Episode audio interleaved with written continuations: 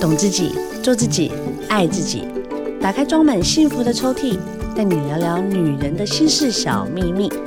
我是黄小柔，幸福 Women Talk，幸福我们聊。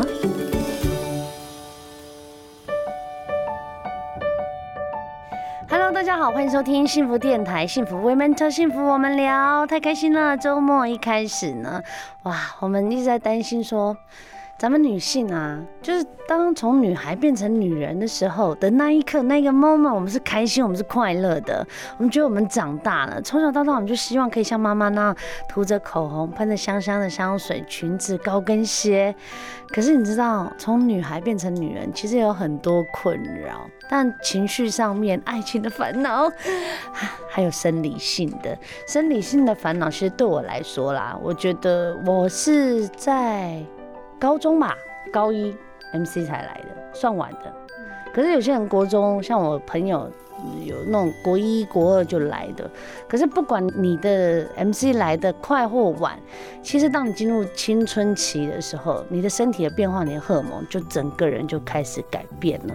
所有的一些 know how，我们还是要问一下很专业的医师，好吗？今天呢，我们请来聊聊大来宾，美人鱼时尚妇产科诊所的院长，以及现在呢是中山医院妇产科主治医生郭安妮医师，欢迎。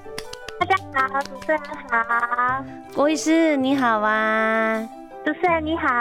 哦，今天呢看你这本书真的很酷哎。其实我那时候啊，我就一直在跟我制作人讲，我说女人哦，就是需要有一本书，工具书，比如说了解自己身体的构造，甚至了解自己内心深处的一些心事。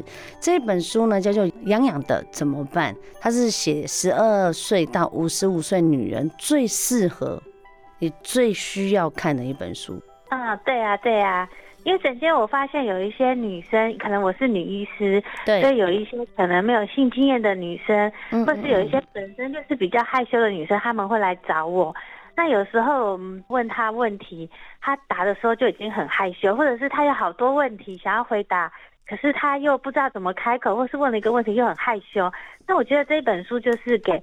很害羞，或者是说，哎，现在疫情那么严重，也不知道到底是什么问题，又找医生又很害怕。是现在在家里自己翻一翻，有一些基本的答案，事实上就在里面了。对，其实真的是，虽然大家都会觉得说，在这上面我自己难以启齿，可是千万不要这样想，我们都是很健康的。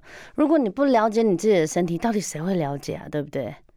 嗯，对呀、对呀、我都希望女生可以了解自己的身体，然后就可以保护自己的健康。对，他这本书呢，是妇产科诊间总是会问的一百四十个会尴尬的，不管是身体上面的事情然后心理上面的一个感受啦，其实妈妈、姐姐、妹妹一起看，我觉得在这样子互相了解下面，其实是非常非常健康的。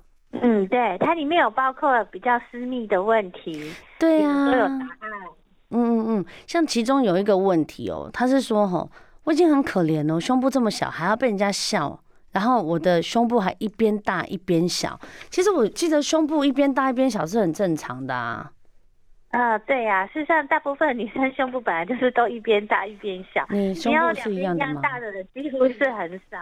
对啊，我的也是一边大，我我有差半个罩杯。然后我之前还没生小孩的时候是差了快一个罩杯，我以我的右胸为骄傲。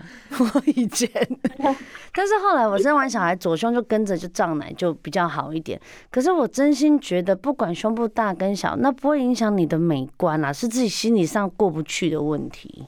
嗯，对啊，事实上我们所有的器官都是不对称的。你自己看你的右手跟左手，右脚跟左脚，你的脸事实上左右就不是一模一样，所以这都是属于正常的。对对对，但很多人就因为我觉得可能青少女吧，那时候就会很介意别人去看自己的一些第二象征的器官，比如说哦，我像有乳沟，我的觉得我性感，可是他忘了他自己的谈吐，忘了他自己的外表。其实我觉得某方面，当然呐、就是男生很喜欢，不要说小胸部哦，男生也很喜欢取笑女生什么胸大无脑啦，就是这些给他取一些外号，那也很过分。我觉得要找到适合的对象，他就是喜欢你的样子，那就跟这样子的适合的人在一起，这样就可以了。对啊，对啊，这问题就完全根本解决了，对不对？嗯，对。好的，我们一开始呢聊到了呢，痒痒的怎么办？这本书呢，其实有很多都是难以启齿的，可是我觉得它是很健康的。郭医师，你有几个孩子啊？哦，目前就一个妹妹。妹妹啊，妹妹现在是几岁？现在就七岁，小学一年级而已。那妹妹她现在开始会跟你对答一些有关于自己器官的问题吗？呃，会啊，他会问一下说，哎、呃，妈妈，我的胸部什么时候才会长？那个我的毛毛什么时候会长啊.现在都也是会问这些问题，也会自己观察说，哎、欸，他跟大人哪里不太一样？嗯，对，哎，其实我们这个阶段，我们就先从小朋友开始好了啦，因为我们有很多听众都是妈妈，他们的孩子呢，可能跟小柔一样，像也跟郭医师一样，都还是处于在呃 MC 还没来之前，他们对很多事情都是充满兴趣的。就比如说像我孩子，我每次 MC 来的时候，他就妈妈你流血了，然后他们就会很紧张，或者是我也会买一些书来带他们来认识自己的身体啊，或者是男生的身体啊。其实这些知识，郭是你觉得大概几岁开始跟他们互相交流是最好的年纪啊？嗯，我想他们小学的时候，健康课程老师事实上就有已经在开始教导了。嗯嗯嗯，所以事实上小学。开始教导我，我觉得不会太早，不会太早，对不对？对。那你觉得妈妈适合扮什么样的角色嘞？嗯，妈妈的话，她事实上可以直接就跟小朋友讲说，哎，男生女生有什么不一样啊？然后第一个性征大概什么时候会出现啊？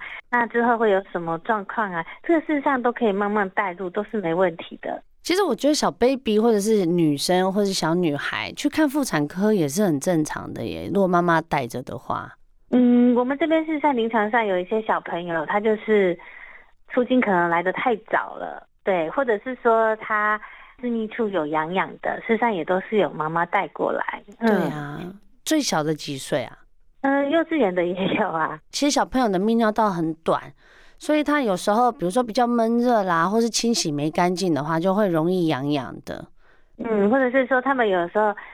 太活泼了，有时候撞到下面的时候，然后妈妈会带过来看一下，说医生，你帮我看一下他有没有受伤啊，私密处有没有受伤？这个有时候小朋友动一动也都蛮常发生的，溜滑梯撞到啊，是啊是啊，跌倒撞到，嗯，对对对，我也都觉得我们大人的心态要稍微调整一下啦。其实因为有些时候不管是他是不是不舒服或是撞伤，其实小朋友看妇产科也是非常 OK，就看小儿科一样啊，身体不舒服就是要对症下药，找到对的医生去看诊，对不对？对，但是有时候我们有一些像泌尿系统的一些检查或者什么，我们还是会希望说看一看，可能他还是要再转回去给小儿科再确认。嗯嗯，就是他们还是可以会诊的，就是。嗯，对，就是比较小的小朋友，我们有时候还是会希望小儿科可能再帮他检查一下。嗯嗯，对，那那私密处的部分，我们妇产科可以帮忙看一下外观。对，但是比如说他腹痛啊，或是泌尿系统，可能还是要求诊小儿科会比较适合。明白，明白。那你觉得，比如说像少女，我们进到了青春期，你觉得大概几岁的时候就要开始定期检查？嗯，一般的话，如果说他没有什么大问题的话，他们通常也不会说很小就来看妇产科。对，那我们临床上比较常遇到的可能。呃，就是第一次出经来之后，它可能有不稳定的状况。嗯，那临床上面呢，我们出经刚来会不稳定，大概我们会观察两年。出经来的时候，会不稳定两年，有时候这是蛮常见的。那我们可能帮他做个超音波，看一下子宫卵巢有没有什么其他的问题。那如果没有的话，这出经来的前面两年月经会混乱的状况，我们通常会先观察。那如果说是太混乱了，会影响到，比如说游泳上课，我们可能就会帮他介入调经。那如果说还好，不是很稳定，比如说第一次月经来，哎，过两三个月好像还没有来，那以刚开始他的初经刚启动的状况，有的时候两年内。他会有这样子浮动的状况，我们妇产科如果检查没什么问题，一般是可以先采取观察的方式，这是我们临床上蛮常遇到的。哦，所以呢，所有妈妈们，包括所有的少女们，就不要这么紧紧张了哈，因为其实呢，妇产科只是在协助我们去了解我们身体的每一个开始，其实那是很很让人家喜悦的。郭医师，我觉得啊，像我们已经结婚的妇女。其实有某方面我们也会觉得很尴尬的一件事，就是以前我们在少女谈恋爱的时候，在性方面就觉得很 easy，也觉得很轻松。可是为什么生完小孩之后，好像在某部分上面要完成这件事，就是会觉得哦，好烦哦，或者说就好紧张哦，要不然就是真的会不舒服，因为干干的，或甚至是说，在这个性行为的过程里面就没有像以前那么浪漫啊，怎么办？因为刚生完，如果还有哺喂母乳的话，那那个泌乳激素还在分泌的状况之下，我们刚生完的女生，她阴道事实上分泌会比较干哦。嗯，对，它是受荷尔蒙影响，尤其你还在哺喂母乳的话，它泌乳激素上升的影响会导致你阴道会比较涩，所以有时候我们刚生产完的那个要性行为，尤其第一次要性行为，他们有时候很有心理障碍，一部分是。下面那个伤口长好，对对。那刚开始的第一次产后的性行为，一般我们会呃，就是准备之前，我们会请他可能要在外阴部的时候，那个前戏部分要久一点。而且你那个刚开始伤口长了结痂，有时候会比较紧。对。有时候我们建议说，洗澡的时候或是呃温水坐浴的时候，你可以用手按摩你那个伤口的部分，但那个结痂部分比较软化。那第一次性学一定要慢慢来，然后要记得用润滑液。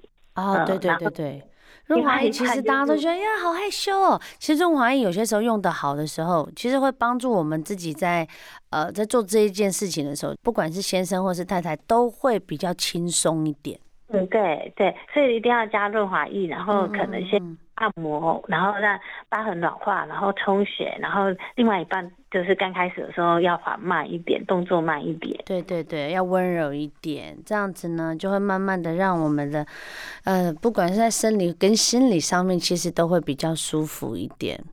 那现在我们女性啊，常常是在思考说，比如说自然产，好，跟剖腹产。通常是生完 MC 就会来了吗？呃，要看你喂母乳的频率。那如果你的母乳是全母乳的话，有时候会拖到半年以上到一年，她的第一次月经才会这么晚来。那如果说你都没有喂母乳，或是母乳喂的是不规则，你没有四个小时挤一次的话，她有时候最快是产后一个半月就会来了。所以要看你喂母乳的状况。那母乳如果有在持续规则的喂，它有时候会延缓产后第一次月经来的时间。可以过一次，你知道吗？我我我在喂第二个宝宝的母乳的时候，中间我出国去香港玩了一趟，有了老三。很多人跟我讲说，有喂母乳就不会怀孕，这是真的吗？对啊，对啊，有很多女生是这样认为的。可是它不是百分之百，而且你要让月经延迟，它必须是规则，然后四个小时是全母乳的状况，它就是统计上有可能是会半年之后才来。哦，只要你不是这样子密集的频率的话，那月经随时都可能会启动，是不是？嗯、所以大家就不要再盲目听。通常 我问到生到老三的啦，我们大家就说：“哎、欸，你有几个小孩？”然后哦，我有三个。然后我们就会忽视眼睛对看了，然后就尴尬笑了一下。对，大家都是，都是 不小心跑出来的。对，因为那个时候，当然新的生命很喜悦。现在再看回去，我就觉得很可爱。就是不管家里有几个小孩。有小孩真的是一件很快乐的事情，但是其实有些时候就是真的不要听信外面人家怎么讲怎么讲，其实你还是要真正的去了解你自己身体的构造。所以呢，要记得哦，你喂母乳的时候还是会容易怀孕的吼。如果你没有预备好的话，还是要小心一点。我也是，我们在聊哦，我们现在聊的都是女生秘密的事情。我想要问你，MC 来的时候，我听的啦，坊间说法没有？我 MC 来的时候不能泡澡哦。恩熙来也不是说不能泡澡啦，恩熙来你要泡澡，事实上也可以，我们事实上也没有特别的禁忌，对，没有特别禁忌，真的吗？那我泡下去不会整缸都变红的？就像我们刚生产完，我们是不是也会有恶露？对对对，那恶露的时候，是不是产科医师有叫你要温水坐浴？哦，对，那是算是可以不要。那我们生产完，我们温水坐浴是可以帮助私密处伤口的修复。这个事实上，我们临床上面产后是有拿来做。那为什么坊间他会说，呃，那个 MC 来的时候不要泡澡，对，会感染啊。更严重还说不要洗头什么？对呀。主要的原因是 MC 来的时候，我们的免疫系统比较弱，然后你又出血的状况。那古时候有可能，呃，比如吹风机没有啊，或是说热水没有啊，设备比较差。对，就很容易那个时候你免疫不好的时候就生病。可是如果你 MC 来的时候你有做好。保暖的动作，哎，我洗完头马上吹干，或是说你比较怕冷，你浴室也有暖气或什么的，哎，只要做到保暖不会生病，事实上是也没有什么特别的禁忌。嗯、哦，那泡温泉呢？你说泡温泉呢、哦？MC 来的时候可以去泡温泉吗？MC 来泡温泉的话，是不是会让整个都是血还是什么？我知道有些人他们比较不会是那个 MC 来的时候泡温泉，他们会来拿眼睛 要泡温泉。哦，很想泡。是说他们，但是你不建议对不对？你不建议 MC 来的时候泡温泉。事实上，你只要有呃注意到你的身体虚弱的部分，然后不要着凉，不要生病感冒，事实上也可以。比如说，哎、欸，你想要去海边玩水，他们有一些 MC 来的时候，他们是用棉条去做一些水上活动，这个是也是有的，就是注意你的。免疫系统，哎、欸，比较小心，这个时候是比较脆弱的。但一般我们 MC 来的时候比较不会建议就是剧烈运动哦。剧烈运动就是比如说你跳润吧，做那个健身。接进来的时候你是出血的一个状况，所以你的心肺事实上都会比较。呃，血压还有心跳，这些都是比较弱的部分，所以你剧烈运动的话，你可能会比较容易头晕。哦、对，然后另外 MC 来的时候，我们的禁忌是不能吃一些活血的，像麻油人参酒。平常上 MC 来的时候，我们整间有 MC 来跟朋友狂喝酒的，后来他就是血崩来整间是有的。这个、啊、你月经来的时候，如果吃到一些活血的，像你喝酒，这个是禁忌是不行，它可能会导致你出血量会太大。这个是临床上是确定会发生的。还有一个就是 MC 来是不是就不能做爱啊？这个也很多人问过。对呀、啊，这个要问大家趁你来，赶快先问一下，很多人都不知道哎、欸。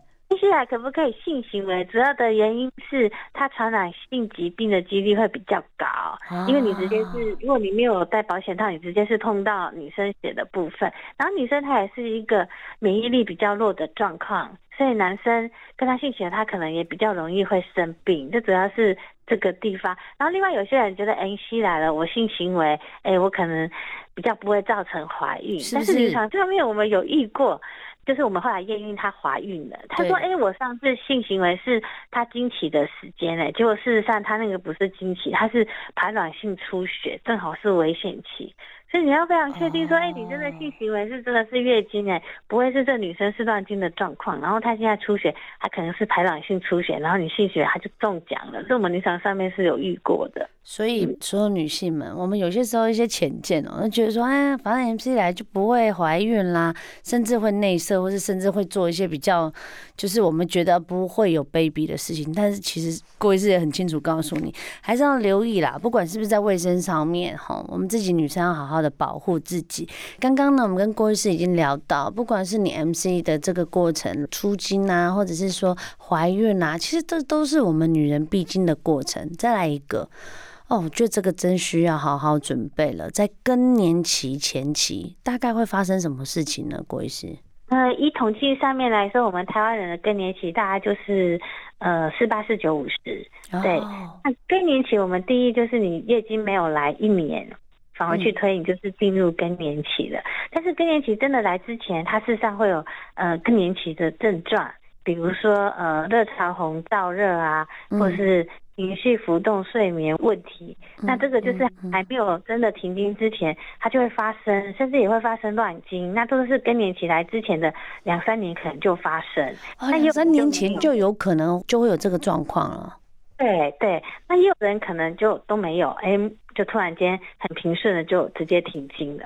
严重跟不严重，就是每个人状况都差很多。啊，我好希望就这样停了就停了，真的，我有碰过那个更年期他们的呃状况出蛮多，比如当然一开始的滴滴答答就是要停不停的，然后呢、嗯、可能经期不准嘛，有时候可能出去外面的怎么突然间就来了。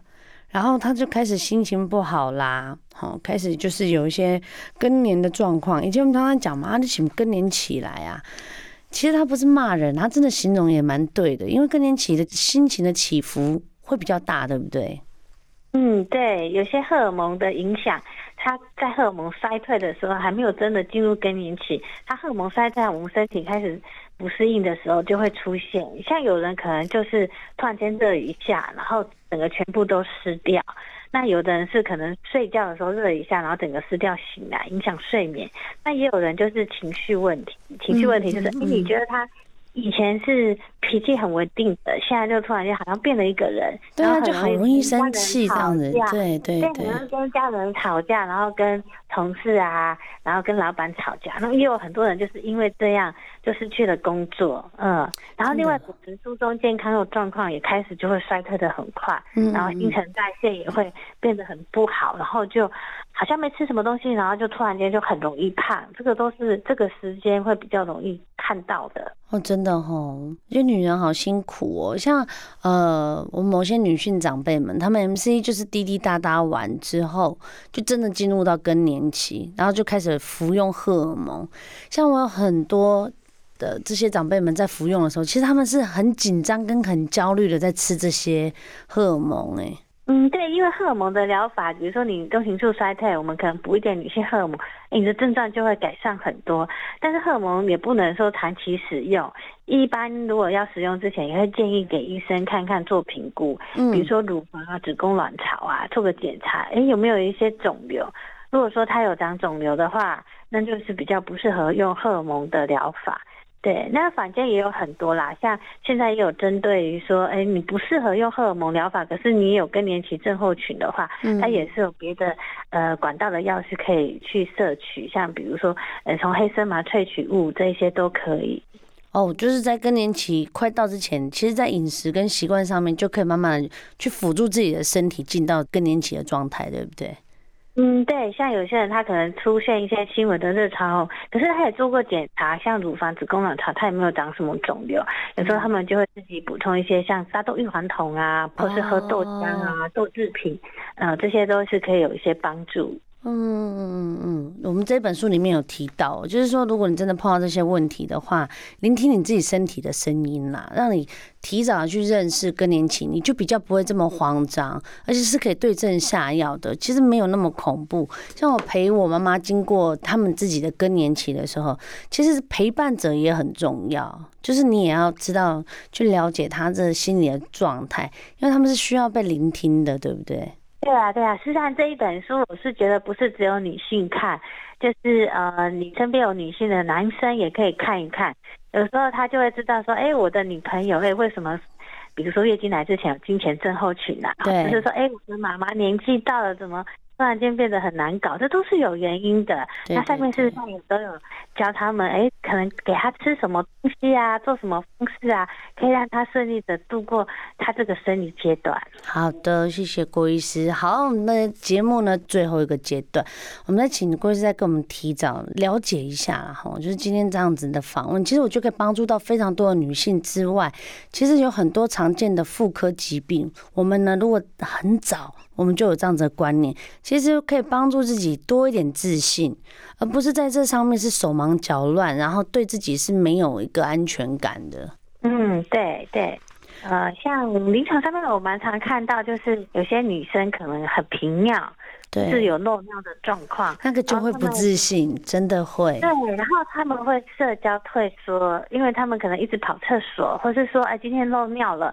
他很担心别人会闻到他的尿骚味，他就会社交退缩，然后就不敢出门，然后自己在家，这个也会影响很多层面。哎、欸，我真的有这样子的朋友、欸，哎，他真的长得非常非常漂亮，但他人生就是有一个大魔王，他自己觉得。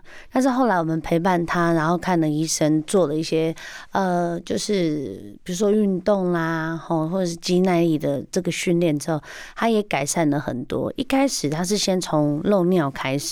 他漏尿，比如说他大笑，他没有生小孩哦，他可能只是大笑，打个喷嚏，然后他的脸就整个白掉，整个人很慌张的进到厕所，然后他常常跟我们借卫生棉，我就说你 MC 会不会一个月来太多次啊？后来他才承认说他有这方面的问题。他不敢说，甚至可能他家里都是哥哥弟弟，他是自己唯一的女生，妈妈又比较早走，所以他也不敢跟他爸爸讲。再后来跟我们女性的姐妹，我们大家才知道说，第一个是说，哎呀，怎么这么辛苦？你应该一开始就讲的，然后他才大哭说，这个已经困扰他一段时间了。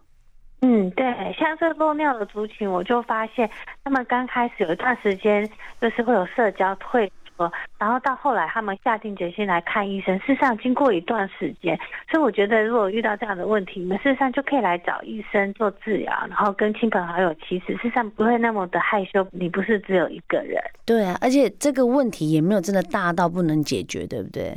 嗯，对，像如果说只是轻微的漏尿的话，现在都有像电刺激或阴道镭射做治疗，那没有侵入性，没有伤口，对，呃，然后三个月的治疗可能就好了，不会很难，而且也不会疼痛，也没有伤口的。没有很多人也会因为这样漏尿的问题啦，或者是说自己私密处的问题，也会有味道，甚至会觉得说哇，这个也是让我超级不敢走出门的。其实这都都是很小的问题，是不是？对呀、啊，像漏尿，它有时候会导致它常常垫位是免护垫，又引发了下一步的像反复阴道炎。嗯，那有些阴道炎反复又变成尿道膀胱炎，它会衍生其他的问题出来。对，所以，我们所有的女性们，大家先辛苦了吼！啊，听到这么多的问题，不管呢，你现在身体状况是如何，你不是一个人，你有郭医师，你有小柔，我们呢，随时随地都在关心你们。其实，如果你真的觉得你自己好像被讲中了，或者你自己觉得说，哎，我是不是应该要做一下检查？很欢迎大家呢，可以先去买《洋洋的怎么办》郭医师的这一本书，先来了解一下，把问题列出来之后，再直接去挂中山医院的那个 郭医师的诊。问一下郭医师怎么办？你可不可以帮帮我，让我呢可以重新的再焕然一新的一个人生？嗯，好啊，没问题，这个问题就直接来说。对呀、啊，哈，我们就不用那么害羞，对不对？直接面对就好了。听过太多问题，都不用害羞，你就讲出来就可以了。对啊，你甚至就可以把书拿来，Page One，Page Twenty Four 里面的第几个问题，其实就是我的问题。然后里面呢，当然有聊到自然产啊、剖腹产，都非常适合所有女性来看。再一次谢谢我们的郭安妮郭医师接受我们的访问，谢谢小楼。